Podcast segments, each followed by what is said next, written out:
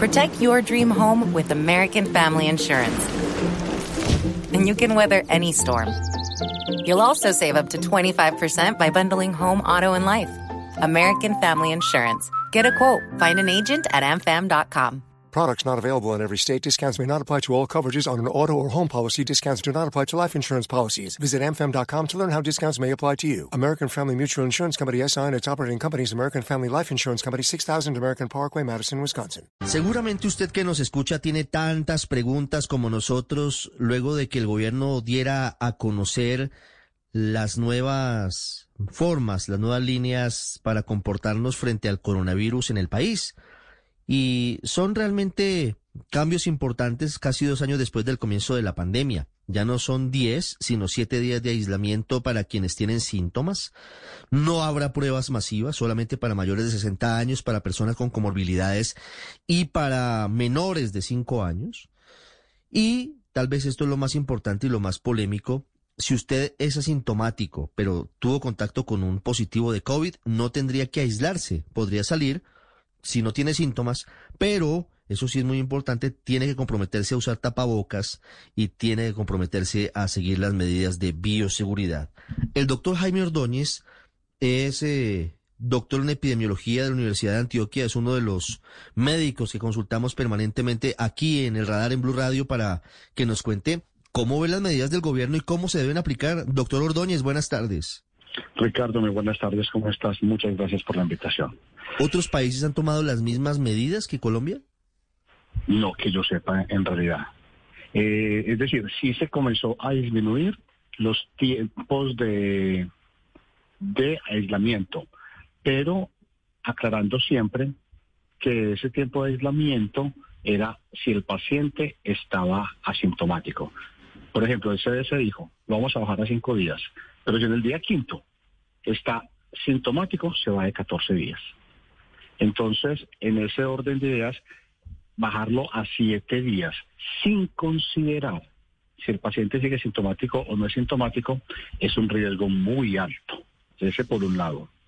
Segundo, el que usted acaba de mencionar, que es bastante polémico, eh, que los contactos cercanos de personas infectadas que tengan dos vacunas y que estén asintomáticos no se les va a hacer prueba y puede ni aislamiento.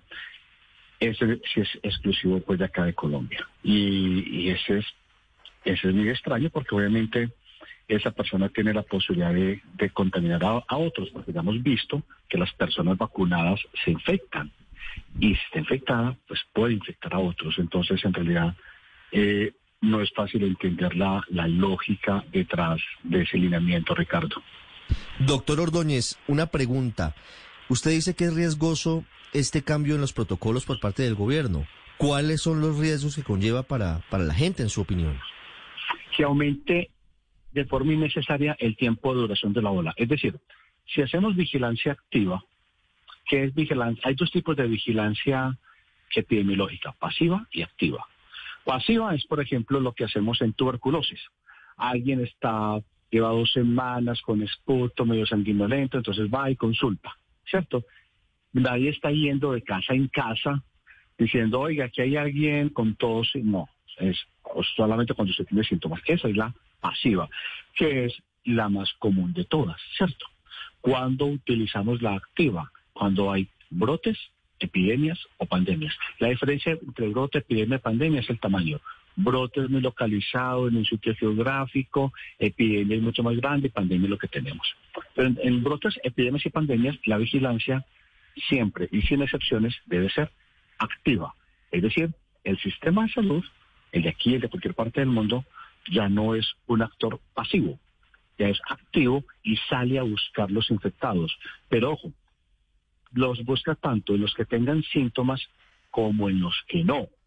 ¿Por qué? Porque los que no tienen síntomas, es decir, los asintomáticos, potencialmente podrían estar enfermos. Entonces, un sistema de vigilancia activa busca infectados tanto en los sintomáticos como en los asintomáticos porque podrían ser portadores. ¿Por qué? Porque ese portador me puede infectar a otros.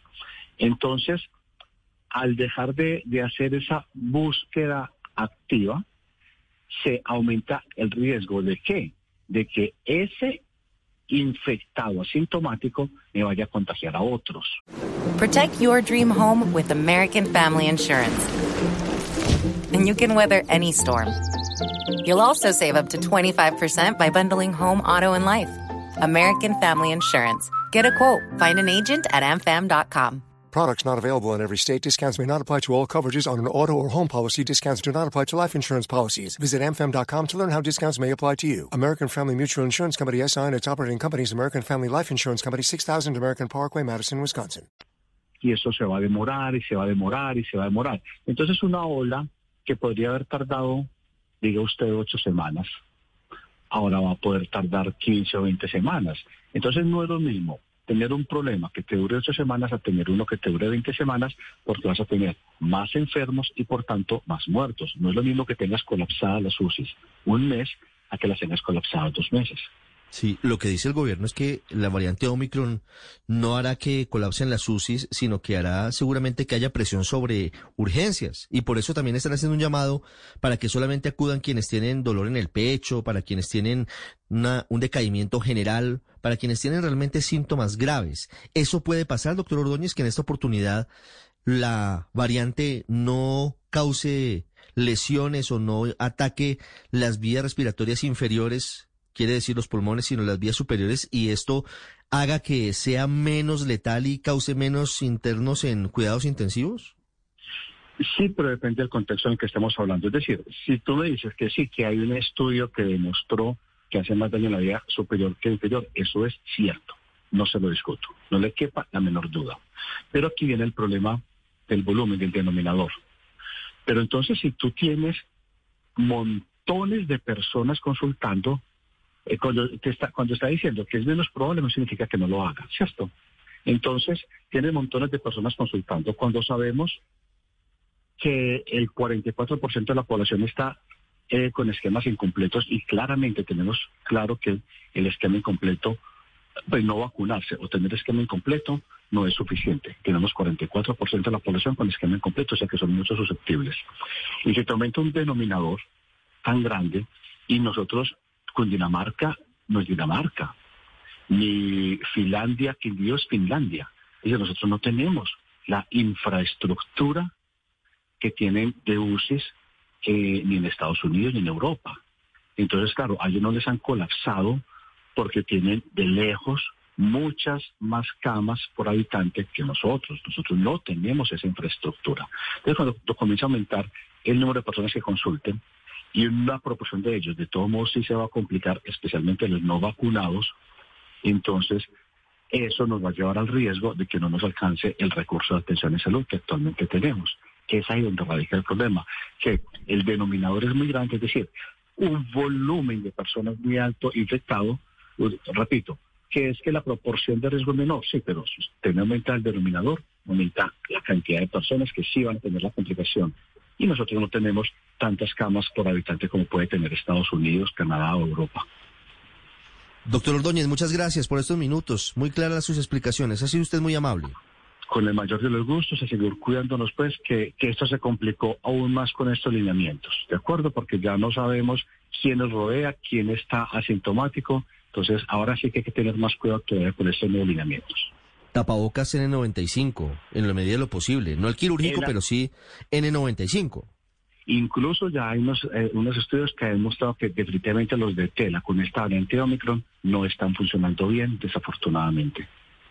Entonces, tapabocas N95 o uno que le permita cubrirse bien, lavado de manos y distanciamiento, evitar fiestas, evitar parrandas y evitar hasta, hombre, durante unas semanas, evitar reuniones familiares. Estamos viendo muchos casos de, de familias enteras que se han contagiado y eso pues genera muchísimas dificultades también. Imagínese usted. Pero antes de despedirme, lo que usted acaba de decir es fundamental. ¿Cómo es posible que Río de Janeiro canceló el festival? Y aquí, que yo no sé cuántos millones de dólares podrá manejar ese festival y lo cancelaron a pesar de eso. Pero aquí, pues, ni la Feria de Cali, ni la de Manizales, ni la de Pasto, ni la de Barranquilla, que palidecen en lo que pueden manejar el dinero. No, aquí no se cancelaron. Yo, yo no entiendo realmente esa dinámica. Es decir, no se cancela nada y por el contrario se quita la vigilancia activa. realmente quedo estupefacto por decirlo menos, Ricardo. Gracias, doctor Ordóñez. Una feliz tarde, que esté muy bien.